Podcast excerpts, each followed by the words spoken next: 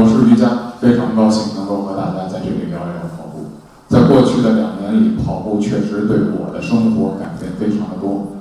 我从来不敢想的，我在少年时代都没有完成的梦想，成为一个国家级运动员，跑步让我成了。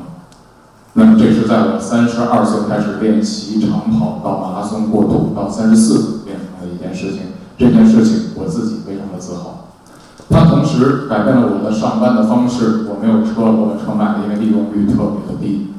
跑步上班，高兴的话就跑步下班。我的单位离我家大概是十五公里左右。那这样的话，我可以完成训练和上班两个任务。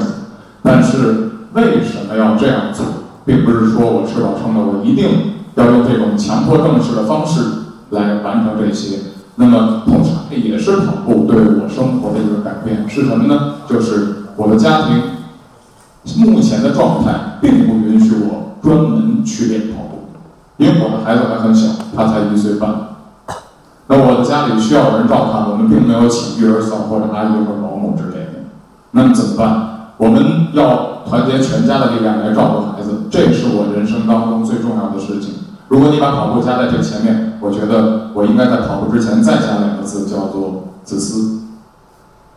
很多的跑者都在说，步是我人生当中最伟大的事情，是我人生当中最了不起的事情，没有问题，我并不质疑这件事情。但是我同时要说，你的人生不只有跑步。跑步在我们的生命当中所起到的作用，像很多朋友所说，参加了跑步之后，我愿意去做公益，对吧？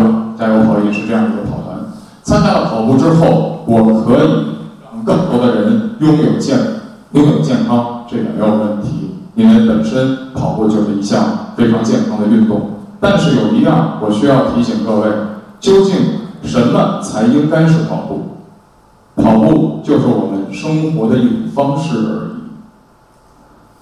那么在我们的生活当中，你可能不像我一样啊，上班跑步，下班跑步。赶上机会了，还要多去参加一些马拉松的比赛。在这里再提一个概念，不是说跑了马拉松才叫去，三公里、五公里，甚至跑一公里都叫跑步。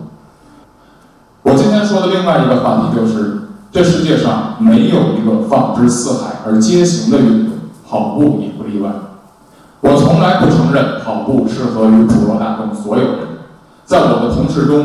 有两个，请允许我无法透露他们的姓名。有两个是先天性心脏病患者，加油跑当中也有一个啊，重庆电台的摄像叫做胡克，他是先天性的心脏瓣膜有问题，更换过人工瓣膜。他在今年的重庆马拉松勇敢地完成了全马，这是他的首马。在此之前，他付出了非常艰苦的努力，而在完成全马之后，他得到医生的提示是。小伙子，你最好以后只跑半，这是一个非常科学，同时非常符合实际的劝阻。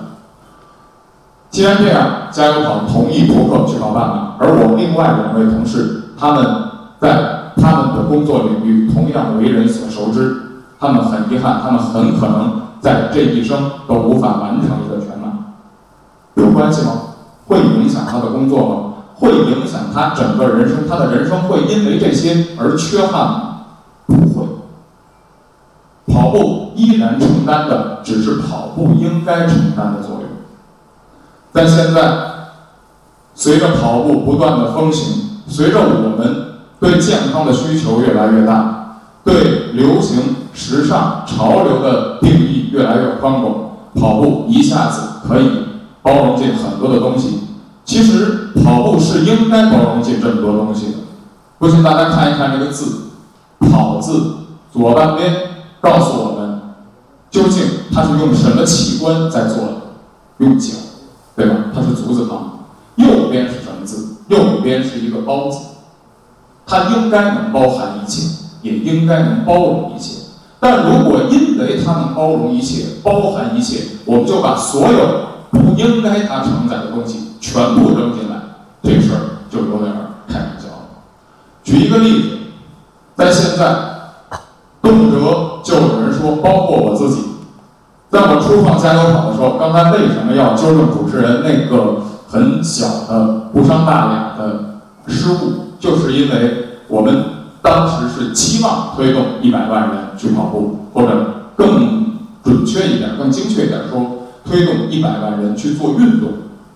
只要你能动起来，只要你能为你健康着想，我们认为这都是好的。那为什么要提及这个数字？就是因为现在越来越多的人说，我们应该要一百万、两百万、三百万、四百万、五百万，一直能现在上到千万。而据我们的调查和了解，到现在为止，在中国的跑步领域越来越膨胀、越来越扩大化、越来越无法抑制的情况下，还没有一个真实的千万级别的注册跑步软件存在。请注意我说的每一个状态。在这样的情况下，我们是不是应该还原跑步它最本来的面目？跑步是应该让我们动起双脚。为健康着想，而把一些虚无缥缈的目标拿来和大家分享，继而用一些很不着调的方式来完成跑步。比如举一个例子，在上周或者是上上周，北京仅就市区三个跑步的所谓圣地啊，大家都知道，第一个叫奥林匹克森林公园，第二个叫做朝阳公园。那么我们姑且把学校称为第三个跑步圣地。我由于我没有得到这个学校的授权，我不能说这个学校的名字。在这三个领域当中进行了总共八场跑步，什么样的都有，有以时尚定义，有以荧光定义，有以女性定义，总之包罗万象。但首先一点的是，这几三个地方的七场跑步。统一在第二天造成了这三个地区区域巨大的卫生负担，特别现实。没有人会因为我在参加跑步而像我们平常所说的那样，我提高了自己的素质，于是我不乱扔东西。